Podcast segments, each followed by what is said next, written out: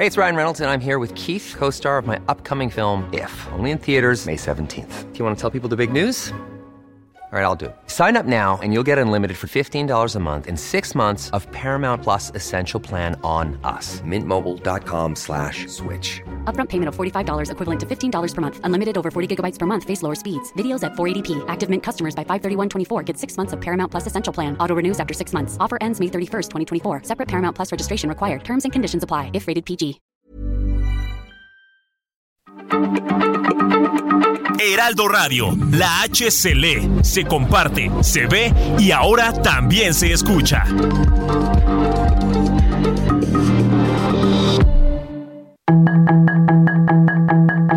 Tarde a tarde, lo que necesitas saber de forma ligera con un tono accesible. Solórzano, el referente informativo.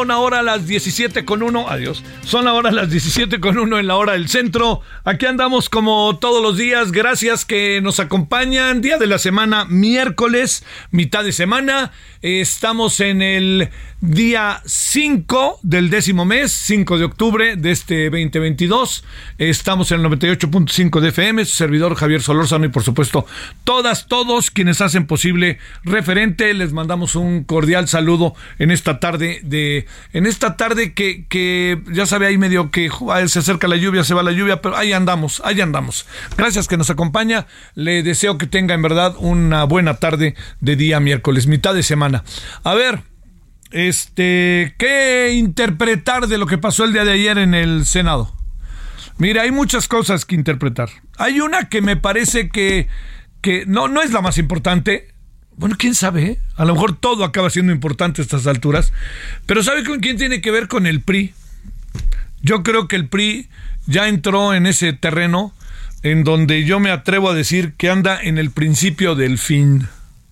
Usted va a decir, oiga, no, es cierto, pues desde hace tiempo. No, no, no, fíjese que no, porque como sea sobrevivió. Pero mire, una buena prueba de fuego para mí era Hidalgo en donde ni siquiera las manos metió, porque en las elecciones anteriores en Hidalgo, en los municipios, ganó la mayoría. Otra cosa también es que está muy confrontado internamente. Y otra cosa es que casi todos ya están en Morena. Y ya sabe, a imagen y semejanza, ¿no? El PRI se parece, Morena se parece a veces más al PRI de lo que se quiere parecer a sí mismo, ¿no? Y ese es un asunto muy delicado. Pero también viene este fin del PRI, porque el PRI no tuvo capacidad de verse a sí misma, a sí mismo no, no se vio eh, después del tsunami del 2018. No entendió lo que pasó con Peña Nieto. No entendió que en esos seis años el PRI, el PRI fue el bastión de Peña Nieto y Peña Nieto fracasó y se llevó entre las piernas al PRI.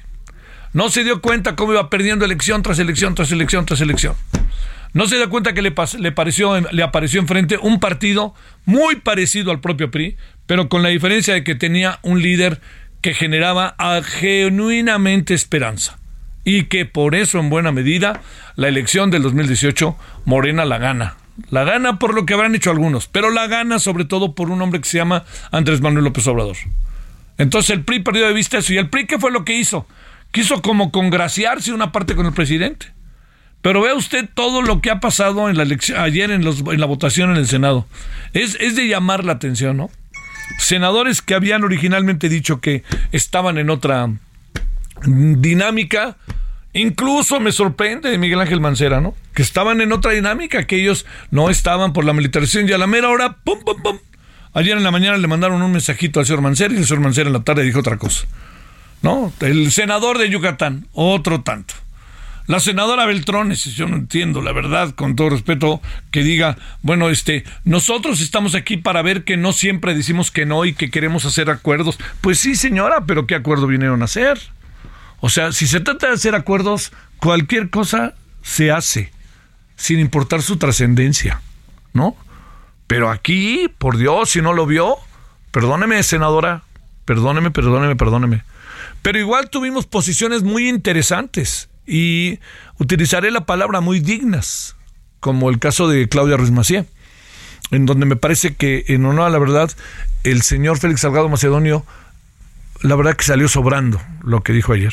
Yo creo que no había necesidad. A ver, yo creo que lo que había necesidad ayer era de elevar el debate. Pero si le van a sacar a la señora Claudia Ruiz Macié, a su papá lo mató Carlos Salinas de Gortari, que es su tío, cuando no hay evidencias de, lo que hay evidencia es de una descomposición total a lo largo de todo ese año que fue bien llamado el año que vivimos en peligro. Descomposición que le tocó a Colosio, le tocó a José Francisco Macié y si nos echamos para atrás hasta uh, al, este, al, al, cardenal Posadas Ocampo. Más todo lo otro que pasó, la llegada del subcomandante Marcos, perdón, la llegada del Ejército Zapatista de Liberación Nacional, todo lo que pasó en ese año. Entonces, sacar ahí algo en lo cual, como bien dijo Claudio Ruiz Macié, no se meta con mi familia si no tiene fundamento, y creo que no, la verdad no lo tiene. ¿No? O sea, espéreme, yo, yo entiendo todo lo que se puede decir de dientes para afuera. Sí, fue Salinas, fue Salinas, tienen elementos para decir que fue Salinas, yo no los tengo y he investigado y he hablado, se lo digo, ¿eh? He hablado hasta con Aburto y yo no tengo elementos en donde ese nombre aparezca, de no ser que aparezca como una manera de tratar de inculpar para, para que la persona que lo diga se quite la culpa, como sucedió con el este con el con el asesino confeso y el asesino de José Francisco Ruiz Macié que dijo yo este me, a mí ya estaba metido fulano perengano mm, mm, se me vinieron perdón que lo diga en primera persona se me vinieron a mí encima pero se le hubieran ido también encima al time ¿eh? y se le hubieran oído a, los que a, todos los que les dijo el dos o tres dos o tres medios que les dijo precisamente el señor este eh, el asesino confeso de José Francisco Ruiz Macié, bueno, el asesino y todo el mundo lo vimos, este, lo, bien lo pudo haber dicho, ¿no? Pudo haber dicho él, este, le pudieron haber dicho a otros, pero bueno, hubo, enojos ahí, molestias, pero bueno, ese, es otro asunto. Entonces, eh, digamos, lo que pasó ayer en el, en, en, el, en el, este, el PRI votó para hacerle un favor al presidente y para quitarse las penas y para hacerse un lado, ¿no? Y el Alito, que todo mundo lo señalaba, es que el Alito es responsable. Alito, además, resulta que, este, vean ustedes la audioteca de la estridente gobernadora, todo lo que se dijo y de repente, ¡pum! Ya no pasó nada. Y de repente la señora que mandó este, la, la propuesta de tres cuartillas, que era insustancial, resulta que, ¡pum! La señora ahora es magistrada en Durango. Y resulta que el señor eh, Miguel Ángel Mancera, al que le habían dicho que él se encargaba y que tenía información y espiaba con todo este asunto de el cártel, este, el, el cártel ahí de los departamentos y todo esto que le llaman, bueno, ¡pum! Ya hoy no se dijo nada. Y así nos quedamos, ¿no? El senador de Yucatán, que algo le habrán sabido, ¡pum! Ya, ahí quedó todo. Y Alito, ahí quedó todo. Todo, adiós, consumatum est. Entonces, es muy difícil pensar que lo que se dio ayer fue centralmente basado en argumentaciones que nos ofrecieran nuevas circunstancias, nuevos derroteros, nuevas, eh, digamos, nuevas salidas al gran asunto que tenemos enfrente, que es el de la inseguridad, pasando porque el ejército jugara un rol determinante. Es, es eh, no, no se alcanza a apreciar del todo que eso fuera así. Y yo creo que hay que reconocerlo y bueno, vamos a ver qué pasa en el 2028. Si todavía andamos por aquí, pues seguramente nos van a decir, como cuántos de nosotros añitos más, ¿no? Bueno, yo lo que le planteo es eso, porque sí creo que uno de los grandes, grandes asuntos de este momento tiene nombre y apellido. ¿Cuál va a ser el derrotero destino del Partido Revolucionario Institucional? ¿Qué va, qué va a pasar con él? Ese es el, el tema, hoy le diría, de esos temas de partidos, qué es lo que va a suceder. ¿Qué va a pasar, señor Osorio Chón? ¿Qué va a pasar, Claudia Ruiz Macié? ¿Y qué va a pasar con los otros? Que es también los que votaron en contra, los que votaron a favor, ¿no? Yo no sé si votaron con convicción o con temor, que en este caso pues sí son dos cosas diferentes.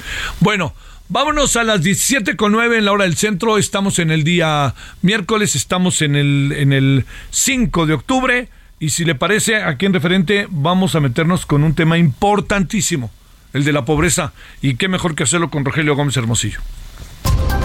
Solórzano, el referente informativo. Soriana encuentras la mayor calidad. Aprovecha que la carne molida de res 80-20 está a 87.90 el kilo y la milanesa de res pulpa blanca a 159 pesos el kilo. Sí, a solo 159 pesos el kilo. Soriana, la de todos los mexicanos. octubre 5, aplican restricciones.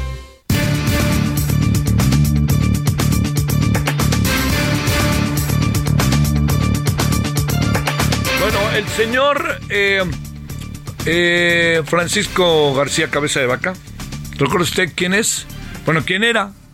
Él era el gobernador del estado de Tamaulipas. Esto es muy importante porque entró el señor Américo Villarreal el primero de octubre. ¿Cuántos días habrán pasado? Cuatro, ¿no? Cuatro días. Eh, cinco, sí, cuatro. Pues le cuento que el señor Francisco Javier García Cabeza de Vaca, ni más ni menos, ya tiene una orden de captura. Así como se lo cuento. Ya tiene una orden de captura. Igual le pasa al papá del alcalde Tabe, ¿no? Ahí de Miguel Hidalgo, que resulta que también ya tiene una orden de, pues bueno, van a investigar lo que pasó con el cuchillo y la taquería. Así que dos asuntos que hoy brincaron. Pero bueno, tiene ya la alerta migratoria el señor Francisco Javier, como se dice en términos legales, este, y pues van tras él. Eh, estaba visto, ¿eh? Estaba visto. ¿Y sabe cuál es la acusación? Delincuencia organizada. Yo, yo cada vez que escucho que hay delincuencia organizada y hay una acusación contra un alto funcionario del gobierno del estado de Tamaulipas, lo que uno se pone a pensar es, hay una orden de captura o una orden de detención o una orden de presentación que tenga que ver con delincuencia organizada en Tamaulipas. En los altos niveles de la política uno dice, pues obvio, ¿no? Aquí lo hemos platicado. Se ha metido el narco de manera verdaderamente brutal, así que el señor García Cabeza de Vaca está pagando lo que eventualmente sea más, no se lo pierda de vista, más pues todo lo que es lo que pasó a lo largo de más de un año entre él, el presidente, y al final con el señor Américo Villarreal y todo lo que conlleva. Bueno, 17.12 en la hora del centro. Con enorme gusto saludamos a Rogelio Gómez Hermosillo, coordinador de la Acción Ciudadana frente a la Pobreza. ¿Cómo estás, querido Rogelio? ¿Qué me cuentas? Hola Javier, pues con mucho gusto, pues te cuento que hoy dimos un reporte del observatorio porque arrancamos la campaña Salario Suficiente para lograr ingreso digno. Bueno, oye, este, ¿te, puedo hacer un paréntesis previo? Yo sé que sí, hombre, ya perdón. Digo, sé que estoy abusando de tu confianza. El, el, tema es otro, pero en uno o dos minutos sé que has seguido el asunto. ¿Qué piensas de lo que pasó ayer en el Senado? Mira, yo creo que el, el, nivel de debate político en nuestro país cada vez está más deteriorado, por un lado, no sé si te refieres a eso, ¿Sí? y por otro, quizá también te refieres a que pues se aprobó esto de que el ejército siga en las calles hasta 28, imagino que eso como resultado final de, de esos debates totalmente fuera de lugar, donde lo que menos está discusión es la seguridad ciudadana, ¿no? Lamentablemente, yo creo que está claro, por lo menos para la evidencia, para los estudiosos, yo no me siento experto, ahí más bien me gusta leer a quienes saben de eso, claro. y me parece que la militarización no es la, la solución. Entiendo que el ejército sin cobertura jurídica pues no puede funcionar, pero lamentablemente retrasa cada vez más y por más años la construcción de instituciones de justicia, de procuración de justicia y policiales que sí tengan resultados y un enfoque de seguridad ciudadana, Javier. Eso es lo que creo, pero siguiendo a los expertos en eso. ¿eh? Sí, Yo no me claro, claro, claro. No, no, pero en verdad que sí, este, querido Rogelio, como sabes, a mí en lo personal me importa tu opinión. ¿Qué pasa con el salario suficiente eh, hasta lograr ingreso digno? A ver. Mira, mira, Javier, llevamos pues mucho tiempo desde que creamos la acción, pero digamos, los últimos años hemos estado insistiendo que lo que está pasando en nuestro país, que la pobreza se está generando desde el mundo del trabajo. Los datos lo confirman, acabamos de, de presentar los últimos datos de INEGI, donde mostramos que siete de cada diez personas con trabajo no salen de pobres, no ganan lo suficiente para adquirir dos canastas básicas. ¿Por qué dos? Pues porque el salario debe ser suficiente para una persona y su familia. Entonces, lo menos que es una familia, pues es una más, ¿no? Entonces, pueden mantener a un hijo, una hija, o que entre dos, dos personas eh, mantengan una familia de cuatro, en fin. Entonces, lo mínimo son dos canastas básicas, 70%, 71%, son 35 millones de personas, 35.6 millones de personas, 7 de cada 10 que trabajan. Pero me dicen, no, pero es la informalidad, quienes trabajan por su cuenta, los changaros. Bueno, 22 millones de personas, dos de cada tres, 67%, dos de cada tres personas con empleo, con trabajo asalariado, que alguien les dio trabajo, tampoco rebasan el límite. Eh, ese, ese umbral ¿no? de, la, de la pobreza esto afecta más a las mujeres, 8 de cada 10, son casi 16 millones, que a los jóvenes, 3 de cada 4, casi 11 millones, esto está en todo el país, Javier, ¿no? No solo en Chiapas y Oaxaca, que sí es de los más altos, Puebla es el más alto en porcentaje, pero el que más personas tiene que no ganan lo suficiente es el Estado de México. El segundo, la Ciudad de México. ¿Por qué? Pues porque hay más gente ahí trabajando y, y digamos el colmo, y con esto cierro Javier y perdón lo largo, en medianas y grandes empresas. O sea, porque me salen con las micro y las pequeñas, que no sé qué, medianas y grandes, 6.3 millones de personas, la mitad, poco más de hecho, la mitad de quienes trabajan en medianas y grandes tampoco salen de pobres. En lugares como bancos, aseguradoras, tiendas departamentales, tampoco. Es un escándalo. Entonces, pues queremos desnormalizar el pagar bajo salarios y estamos diciendo nóminas libres donde nadie gane menos de 8.500 pesos por decisión empresarial. Y vamos con esa misma propuesta con ASAMI, Javier. Oye, eh, te planteo, Rogelio, la parte que, que corresponde al salario mínimo, uno sabe que el incremento en el salario mínimo en los últimos años es realmente considerable en función de lo que era, no en función de lo que sirve. A ver, ahí que vemos. Exacto, mira, mira lo que lo que empezó a pasar, digamos, esto fue una cosa muy buena. En 2017, y paradójicamente fueron los empresarios los que lo plantearon, y nosotros les ayudamos a darles un último empujón, se logró que ya la, la fijación del salario mínimo ya no fuera igualita a la inflación para dejarlo stand-by, sino empezar a recuperarse. Pero fue este gobierno, y hay que decirlo con todas sus letras, fue en, ya en el gobierno del López Obrador en diciembre de 2018, cuando por primera vez el salario mínimo ya cubrió el costo de la canasta básica para una persona. Entonces dijimos, ahí empieza la recuperación gradual. Ahora necesitamos llegar a dos, porque por lo que te decía, ¿no? No es que se mantenga quien trabaja, tiene que mantener a una familia, por lo tanto, pues mínimo dos canastas. No, no es que lo deseable. De hecho, estamos hablando de ingreso digno más arriba, pero quedémonos con salario mínimo, Javier. Entonces, hemos venido con recuperaciones un poco más tentativas, pero nomás no llega. Entonces, lo que dijimos es, pues ya, digamos cuánto es y hagámoslo este año. Tratemos de convencer sobre todo a la iniciativa privada, pues que es la que paga esto, la verdad, ¿no? O sea, es la que va a poner de su bolsillo, no es el gobierno, básicamente.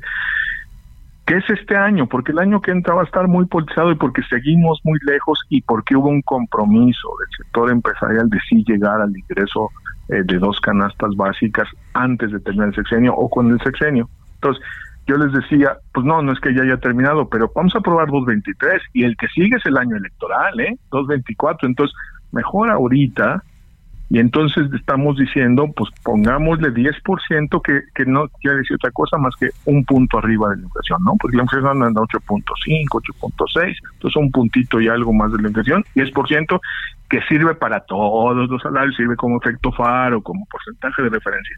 Y al mínimo 100 pesos al día más, porque al salario mínimo le faltan más de 3 mil pesos al mes para llegar a los canastas. Sí, ¿no? sí, Entonces, sí, sí, esa por ahí va la, la propuesta me, están diciendo que está muy alta, que estamos pensando, que si no vemos las condiciones del país, y mi respuesta es justo, porque estamos viendo las condiciones del país, por eso lo estamos proponiendo.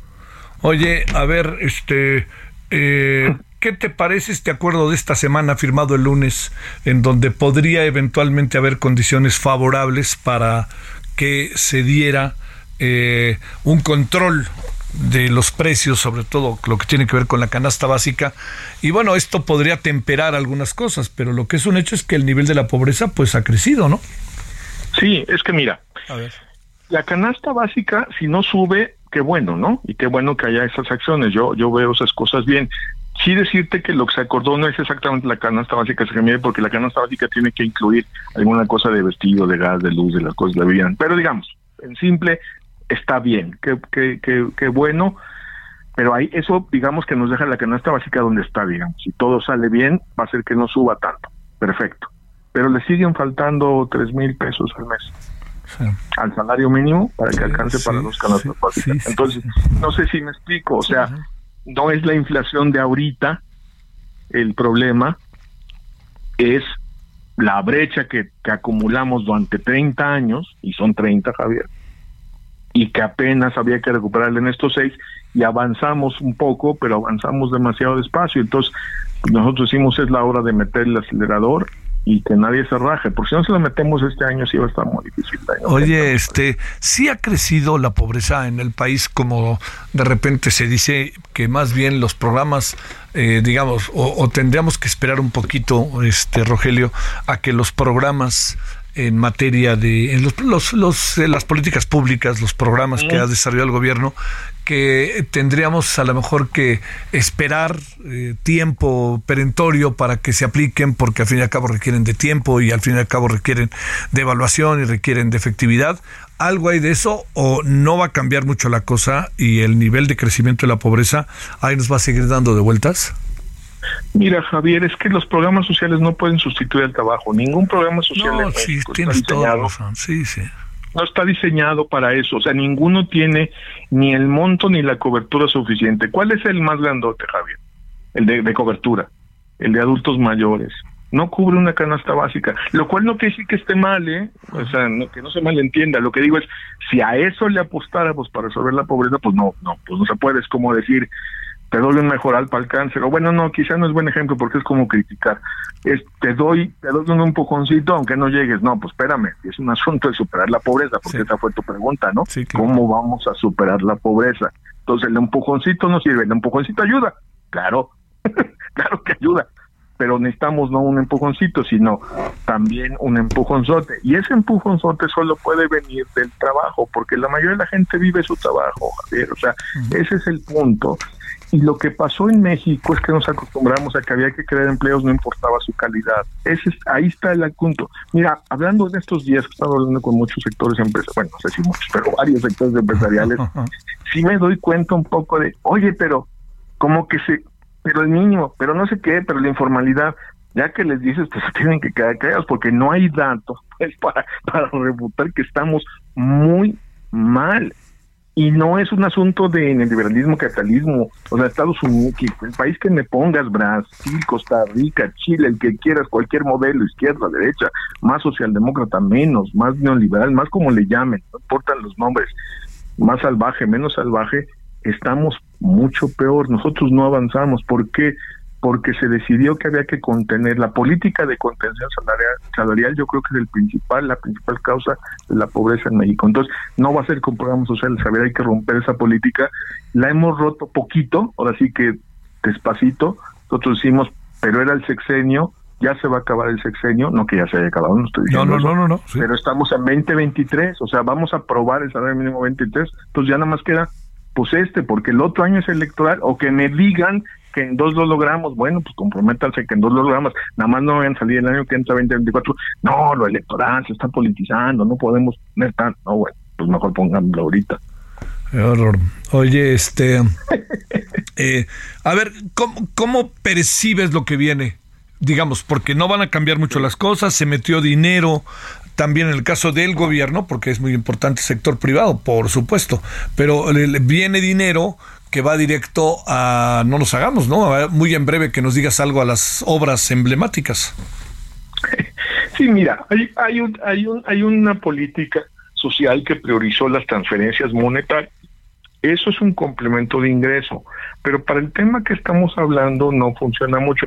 Y lo que muestran los datos que tenemos, solo hay datos del INEGI para 2020 que mostraron cómo se repartió, digamos, la ventaja de esa encuesta del INEGI que es maravillosa, que por cierto el presidente la usó para dar otro dato sobre desigualdad, que pues ok, pero esa misma, la que dice que sus transferencias no llegan a 7 de cada 10 hogares que tienen los menores ingresos. 7 de cada 10 no reciben transferencias, en el 40% de menor ingreso.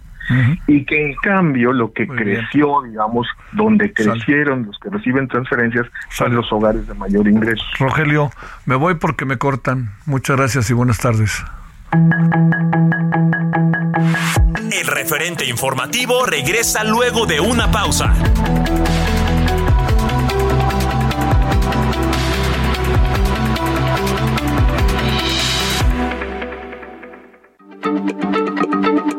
Heraldo Radio, la H se lee, se comparte, se ve y ahora también se escucha.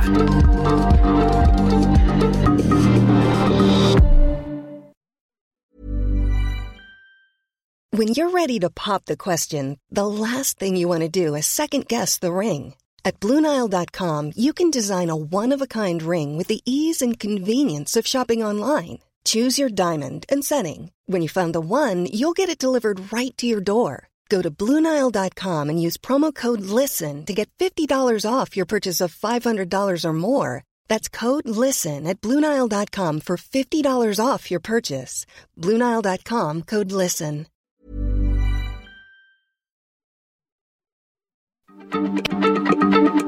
Heraldo Radio, la H se lee, se comparte, se ve y ahora también se escucha.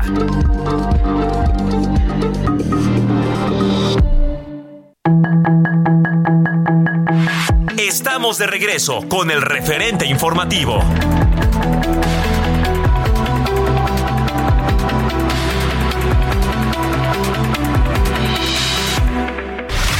En el referente informativo le presentamos información relevante. Nombran a Rosendo Gómez Piedra como fiscal del caso Ayotzinapa. Gustavo Adolfo Guerrero renuncia como fiscal de Nuevo León. López Obrador agradece a la oposición por dejar al ejército en las calles.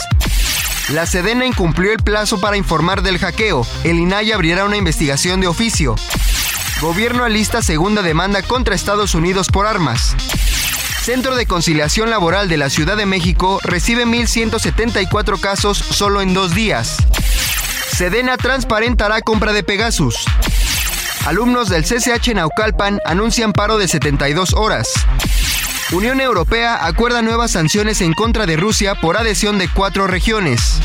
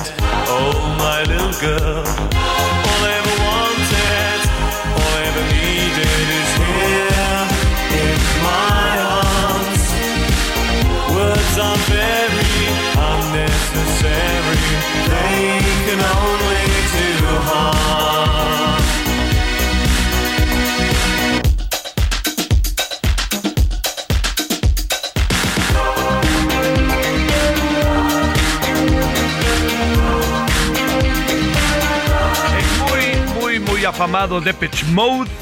Enjoy the, eh, the, silence. Ahora sí que a gozar el silencio. Porque, bueno, Depeche Mode eh, dieron a conocer que en 2023, el año que entra, van a lanzar un nuevo álbum. Todavía dan, eh, dan y giran.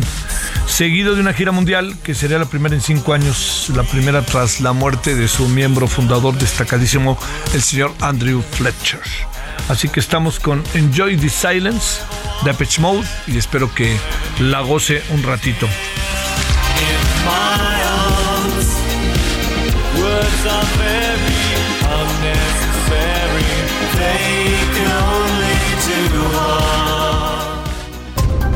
Solórzano, el referente informativo.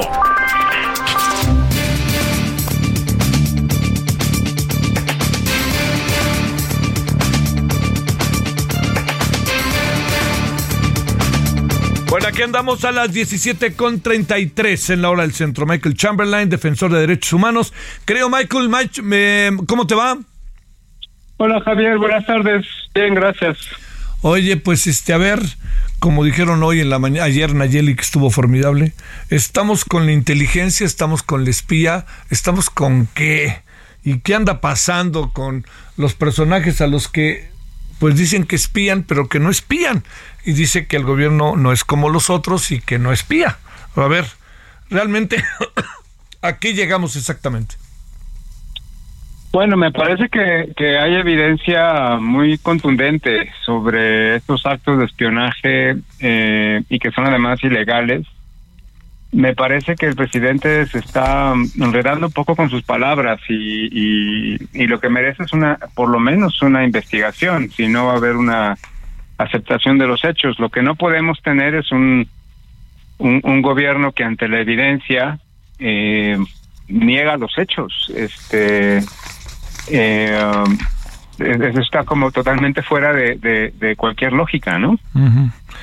¿Ante qué estaremos ahí, digamos, este, eh, parece que ya no hay mucha vuelta que darle, ¿no? Respecto Al, al, tema del hackeo, hay un reconocimiento pleno de que ahí está el hackeo y listo, colorín colorado, ¿no? O sea, y que como tal todo lo que se derive de lo que diga, podremos estar de acuerdo o no estar de acuerdo, puede ser cierto, puede haber sido una mala interpretación, pero es un hecho que es una fuente válida a partir de ahora, ¿no? Efectivamente, y, y, mira, si lo ves en el conjunto, cuando me preguntas ante qué estamos, este, pues bueno, hay una, la imposición de una verdad desde la autoridad, este, que, que se niega a, pues, a rendir cuentas y, y, y aceptar, digamos, que funcione el Estado de Derecho. O sea, ahí lo ves desde la intromisión, por ejemplo, en, eh, para quitar al fiscal Omar en Ayotzinapa, ¿no? Este, una, un informe de la verdad no verificado con los expertos internacionales. Es decir, hay una, hay una negativa constante a, a la verdad como algo que no le pertenece a alguien, sino que está ahí para ser verificada y en todo caso constatada. Y es una negación permanente. Eh, eso, frente a un proceso de militarización este, en ciernes, eh, pues te habla, a mí me preguntas de un, de un autoritarismo eh, que va en, en aumento, ¿no? Oye, a ver, este, ¿cuál, digamos, cuál debería, qué es lo que debería de hacer, diría yo, eh, la Secretaría de la Defensa Nacional ante lo sucedido? Bueno, hubo un comunicado, entiendo, este, hablando de... Pero, pero ni fu ni fa, ¿no? Pues la verdad, dicho con respeto, Michael, ¿no? Sí, definitivamente. Lo que sí no niega, no niega la existencia de ese de ese convenio. Eh, um, me parece que, que, que, la misma Sedena tendría que eh, um, pues adherirse o ratificar su adhesión al Estado de Derecho. Y eso significa, eh, yo no puedo hacer investigaciones sin permiso judicial, sin facultades para hacerlo, porque además lo ha hecho sin facultades. Este, y, y, y, si a esas vamos, digo, ya jalando un poquito el argumento, diríamos, tampoco podríamos estar participando en actividades de seguridad pública, porque no es nuestra función. Eh, en fin, este, está, está, totalmente fuera, fuera de lugar y fuera de, fuera del Estado de Derecho, lo voy a decir así. ¿Qué pasó exactamente, Michael, eh, en relación a esto? A ver, te lo planteo por lo siguiente. ¿Está el gobierno desarrollando, la Secretaría de Defensa con sus servicios de inteligencia ya no tiene servicios de inteligencia la Secretaría de la Defensa Nacional porque el, aceido ya desapareció? ¿Ante qué estamos? ¿Están persiguiendo ahí a ONGs, a periodistas, a defensores de derechos humanos o ante qué exactamente estamos? ¿Y, y por qué el presidente tan tajantemente lo puede negar ante las evidencias de que esto no tiene, tiene que ver con el pasado, pero tiene que ver con esta administración? Mira, lo, respondo en dos sentidos. Uno es, si tú miras lo, lo, por lo menos lo que los mortales podemos ver del hackeo a la información de la Sedena, no a los 6 terabytes, pero sí la información que han sacado, este, hay muchísima más información de movimientos sociales, organizaciones sociales, feministas, eh, ONGs, eh, que de delincuencia organizada. O sea, es, es, es, es muy evidente, más después de la respuesta de la Sedena, que más que estar eh, haciendo inteligencia en contra de la delincuencia organizada, están haciendo inteligencia sobre movimientos sociales y sobre políticos, incluso en Morena, ¿no? del PAN, de, de Morena, o sea, están ahí, al grado de que tienen teléfonos, números de cuenta, este, demandas, vínculos, eh, es, es, es muy detallado, ¿no? Y no encuentras información semejante con respecto a, a miembros de la delincuencia organizada. ¿no? Entonces sí hay una un, un, interés por hacer una inteligencia o un, un, eh, una, una sistematización de los actores sociales y políticos del país, ¿no? ¿Para qué? No tengo la menor idea, ¿no? Eh, que no sea para reprimir o qué sé yo, ¿no? Eh, y, y lo otro es, este, el problema que, que tenemos, eh, Javier, es que no hay un, un régimen de rendición de cuentas. No lo ha habido y me parece que se está profundizando esto con el ejército y ahora con el presidente. Entonces, como no hay, como no cuesta mentir, pues se miente, ¿no? Y cuando lo haces cada vez más evidente y más de manera cínica, pues bueno, el mensaje es, tengo el poder para hacer lo que yo quiera, ¿no? Y no me voy a someter a nadie, ¿no? Híjole, el, asunto está en que, a ver, este, Michael, yo diría, veto a saber qué más viene, ¿no? O sea, porque digamos, si dicen que hemos escuchado la milésima o millonésima parte de lo que son todos esos este, documentos, pues ante qué estaremos, oye. Exacto. Mira, otro dato adicional que es preocupante. El senador Emilio Álvarez y Casa dijo, eh, no se aceptó un régimen de rendición de cuentas porque el ejército no quiso hacerlo. Sí. Entonces, ¿qué hace el ejército diciéndole al Congreso lo que debe aprobar o no? Eh, ¿Me explico? Es decir, estamos ya eh, con, ante un actor político que toma... A ver, por favor. ¿De este país? Sí. A ver, repítenos esto porque se cortó un poquito en el momento en que lo decías. Estamos ante y ahí fue, se cortó. Eh, ah, ya no sé cómo lo dije, pero estamos ante... no, pero decías recordando lo que decía este Emilio Álvarez y Casa. Emilio Álvarez Casa decía que el eh, no se aceptó el régimen de, de rendición de cuentas en esta reforma del quinto transitorio porque el ejército estuvo en contra. Y entonces la pregunta es, ¿qué hace el ejército diciendo o condicionando al Congreso lo que debe o no debe contener una reforma legal? Entonces se está convirtiendo en un poder político, ¿no? Que está condicionando a los poderes establecidos en este país. O sea, es ante qué, esto para volver a la pregunta que haces, ante qué estamos enfrentados, ¿no? Sí. Eh, y hay muchas preguntas si esto es lo están lo está haciendo el ejército junto con el presidente, lo está haciendo a pesar del presidente. Eh, este tipo de cosas ya ya esas preguntas empiezan a tener más relevancia e importancia ahora, ¿no? ¿Tú crees que entremos en terreno de transparencia en función del hackeo? Es decir, que al gobierno al final no le quede de otra ¿O crees que se va a seguir manteniendo en la fuerza del discurso en donde yo no sé, no lo vi? Oiga, señores que hablaron de Ayotzinapa y le dijeron, bueno, eso sí, pero no fue exactamente como lo dicen ahí, en fin, ¿no? ¿Qué, qué, supones ahí, Michael, que pueda pasar?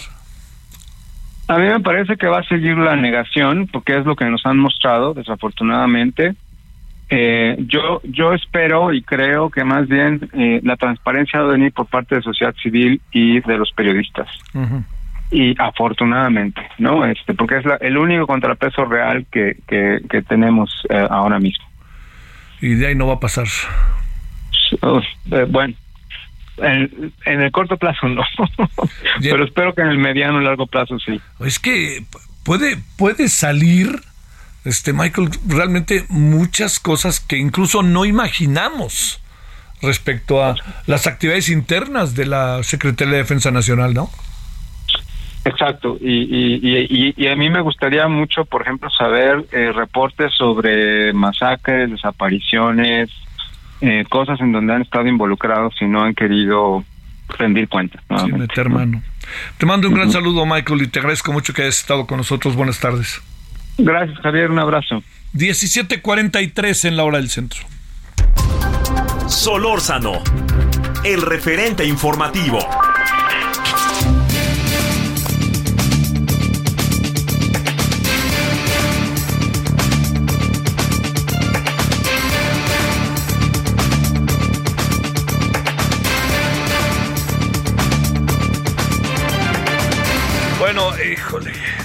Ay, ay. ¿En qué va a, No, no, es que no me atrevo a decir en qué va a acabar, en qué va a seguir todo esto, ¿no? No se ve por dónde pueda haber ahora una, digamos, una, una salida, porque la información va a seguir fluyendo, fluyendo, fluyendo, y esto va a ser auténticamente, si me permite esta expresión muy doméstica del cuento de nunca acabar porque diario se dirá algo para que al día siguiente se diga este ese algo, bueno, sí, pero no, etcétera, ¿no? Yo les yo le diría lo, lo peor que, que podría en un momento dado pasar es que estemos en el terreno de, del menosprecio de las cosas. Yo creo que es un asunto que ahí está, es una realidad, ¿no? El gran problema de lo que estamos viendo es que tanto eso que estamos viendo rompe con lo que se nos dice que se está haciendo. Es ahí donde está la clave del asunto. A ver, yo les digo que esto funciona de una manera y resulta que salen las tarjetas, salen los documentos, como usted lo quiera ver, y nos acaban diciendo, eso no es cierto, es otra cosa. Simplemente, por ejemplo, que haya intercedido un general, el general, de por una persona detenida por Ayotzinapa, es un asunto que no sabíamos. Que haya el presidente tenido eh, un estado de salud más precario, que sí sabíamos que estaba enfermo todo, pero de la manera en que nos informaron, perdóneme, no lo sabíamos.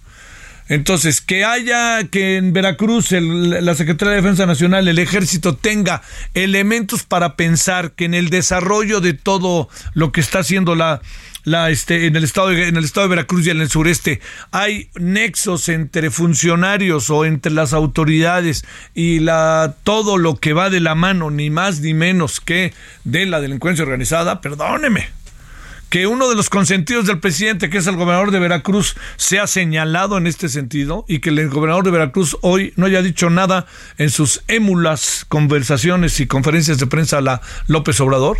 Bueno, pues Ahí está, ahí está, ahí está. Vámonos a las 17:46 en la hora del centro. Fernando Gómez es analista en aeropuertos de aviación. Querido Fernando, buenas tardes, ¿cómo estás?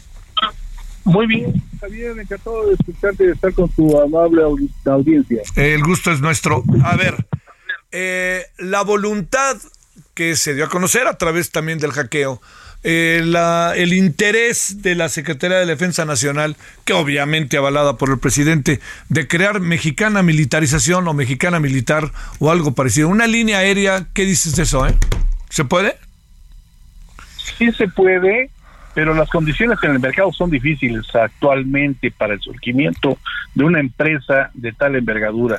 Sobre todo haciéndole también eh, creer a la gente, a los trabajadores, siete mil familias que están esperando ser liquidadas luego de que hace 12 años Mexicana cerrara sus puertas o dejara de operar y eh, que están esperanzados a que alcancen una solución, una liquidación eh, ante la situación económica por la que atraviesan. Pero de eso, a crear de las cenizas de Mexicana, pues no tiene, no existe más que la marca eh, que le pertenece a los trabajadores. En ese sentido, pues habría que tener alguien que invirtiera en esa aerolínea. ¿Quién podría ser? Pues quizás el Estado, si es que lo quisiera hacer, pero creo que no hay condiciones tampoco para que ni siquiera el gobierno o el Estado eh, aportar los recursos para financiar una empresa privada manejada por militares, que ya sobra decirlo, eh, eh, Javier, que pues ya los militares están resguardando la seguridad de los aeropuertos, carreteras, puertos, eh, ferrocarriles y ahora también aduanas, inmigración. No obstante que también están, eh, tienen ya la concesión de cuatro aeropuertos que por decreto también hace poco en el diario oficial de la Federación les otorgó el presidente para manejar Chetumal en Quintana Roo, Tulum también en el mismo estado, Palenque en Chiapas y el Felipe Ángeles. Eso nos lleva a la imposibilidad legal, porque así lo establece la ley de aeropuertos y la ley de aviación en México, que ningún concesionario de aeropuertos puede tener concesiones de rutas aéreas, es decir, tener una aerolínea. Y pues hacerlo, pues te implicaría modificar la ley, someterla a aprobación del Congreso, y eso, pues aunque tenga mayoría, como ya lo vimos, pues no se trata de aprobarlo a diestra y siniestra, sino de tener la certidumbre en el mercado y los inversionistas y los actores sepan qué hacer, sobre todo los competidores, que son las demás aerolíneas, que podrían tener el trato desigual, trato disparejo, puesto que precisamente la ley previó eso hace décadas, precisamente para evitar que hubiese una concentración monopólica o con un trato discriminatorio o que hubiese faltas a la competencia que debe haber en el mercado. Sí, claro. Oye, a ver, eh, toda esta cuestión de que parece que por fin vamos a saber qué hacer con el avión, el Mexican Air Force One, el avión presidencial, este, se habla de 10 aviones. En términos de competencia, la Secretaría de la Defensa Nacional puede tener una línea aérea, la Defensa Nacional, porque podrá considerarse cuando viaja a otro país o algún lugar, pues este, se pueden considerar muchas cosas, no, no, no, no me atrevo, no me atrevo a, a adelantarlas porque viene bien, nomás las intuyo, no, no, no, no las conozco bien, ¿no? Fíjate que ayer eh, justo eso también incluían el manejo, la administración, venta, renta o lo que fuere, porque no saben qué hacer con el TP-01, el avión presidencial, no saben y pues, está costando el mantenimiento y conservarlo ahí en el hangar. Precisamente los 10 aeronaves que podría tener eh, su conjunto, lo que era la, las aeronaves de presidencia, este pues podría ser utilizado pero no para fines privados. O sea no puede ser que la vocación del ejército ahora sea administrar empresas. Sin dudar la capacidad de las fuerzas castrenses creo que tienen una capacitación y una habilidad un, eh, precisamente para combatir y para salvaguardar eh, la seguridad nacional. Pero de eso a, a que puedan administrar como ya se vio que sucedió con el Felipe Ángeles, que pues cumplieron con la construcción, pero la administración y promoción es otra cosa. Ahí es donde creo que la curva de aprendizaje tardará un poco más, eh, aunque se los dieran, pues de que resultara en un negocio viable, exitoso y de beneficio para el país, ¿no? Yo creo que ahí habría que trabajar mucho en cuanto a la capacitación del personal que pues está distraído por otro tipo de tareas y esta tarea es muy ejecutiva, ¿no? No, no te parece, digamos, entiendo que vivimos, este, Fernando, en un terreno también sumamente especulativo, pero ¿no te parece que también ahí de por medio surge, aparece, pues la idea de que hay que sacarle jugo a como de lugar a la IFA? Pues mira, ya está hecha la inversión, ya está la, la infraestructura ahí creada. Antes de que se convierta en un elefante blanco, creo que hay que trabajar sobre todo en su reactivación, en su activación, porque no es posible que a tantos meses lleve la incorporación de algunas aerolíneas, pero no las principales. Si te fijas, no están las estadounidenses, que son nuestro principal mercado y que tienen una ventaja por sobre México, que es el que estemos todavía en la categoría 2. Eso ya nos hubiera comido el mercado, eh, ya se lo hubieran comido, pero no quieren volar ahí por alguna razón precisamente porque no le otorgan la certidumbre necesaria, no se trata de imponer y tampoco se trata, no estamos criticando al gobierno actual, es un problema que data de décadas, pero tampoco se trata de vivir de ocurrencias porque hay una ley, por ejemplo, que te mencionaba, que imposibilita esa convivencia en manos de dos eh, propietarios de concesiones, tanto de aeropuertos como de aerolíneas, pero también hay unas condiciones del mercado que son distintas a construir, por ejemplo, el tren Maya. El tren Maya no tiene competencia y se puede establecer, se puede decretar su construcción y su operación o su asignación a quien tú quieras este, darse la administración. Pero en el caso de las aerolíneas, pues hay un mercado ya cautivo, hay una competencia existente y el aeropuerto no va a jalar por decreto, ¿eh? Lo dijimos aquí contigo desde hace mucho y eh, ya lo estamos viendo, entonces faltó mucho trabajo, falta mucho trabajo ejecutivo, este, creo que no es por ahí con la disposición, la buena disposición de las fuerzas castrenses, pues es una cosa, pero pues la capacidad ellos están entrenados para otra cosa, creo. Y creo que estamos perdiendo de vista eso. Para cerrar en breve, sin jugarle a Gorero del desastre, sin jugarle a este intento como de que el AIFA no sirve, eh, ya vean lo que hizo el gobierno, nada de eso. ¿Va que vuela esto a ser un elefante blanco o no? Yo creo que sí, y precisamente de eso se trataba, precisamente no de echarle la sal, sino al contrario, si le va bien al presidente con sus proyectos, le va bien al país, le va bien a México, nos va bien a todos. Se trata de advertirle. Es que el problema, mi estimado Javier, es que no asesoran bien al, presidente y no le tarjetean, no le pasan la información. Eh, obviamente hay información técnica, política, eh, técnica operativa, pero en materia de negocios les falta y les falta muchísimo. Y en ese sentido, pues quienes hemos tenido la oportunidad de trabajar con quienes han construido y han eh, manejado aerolíneas, pues eh, podemos acercarnos, pero si no hay disponibilidad de escucharnos, pues es difícil aportar, proponer ideas como siempre lo hemos hecho a través de tu conducto, Javier. Te mando un gran saludo, Fernando Gómez, analista en aeropuertos y aviación. Que te vaya muy bien, Fernando, gracias. Igualmente, muy buenas tardes. Bueno, pues este, ya escuchó usted hoy ya escuchó usted cómo están las cosas de los espías, ya escuchó cómo está el tema de la pobreza y ya escuchó cómo está el tema de la aerolínea que quiere hacer el ejército mexicano con todo el aval del presidente, por supuesto. Bueno, oiga, nos vamos al punto de las 21 horas en el centro. Estaremos como todos los días en Heraldo Televisión. Allá estará referente con todo el equipo. Hay tarde, adiós.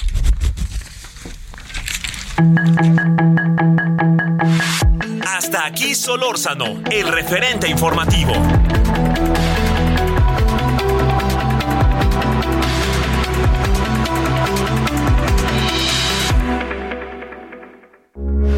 Heraldo Radio, con la H que sí suena y ahora también se escucha.